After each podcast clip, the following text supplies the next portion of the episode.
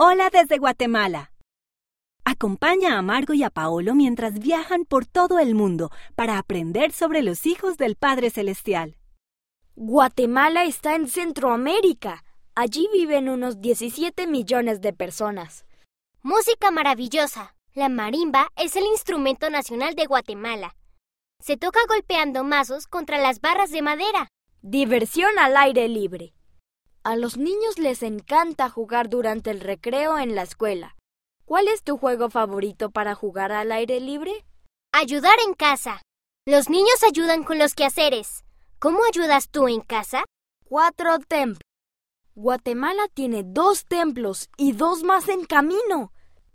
Uno de los templos está en Quetzaltenango. Pepián.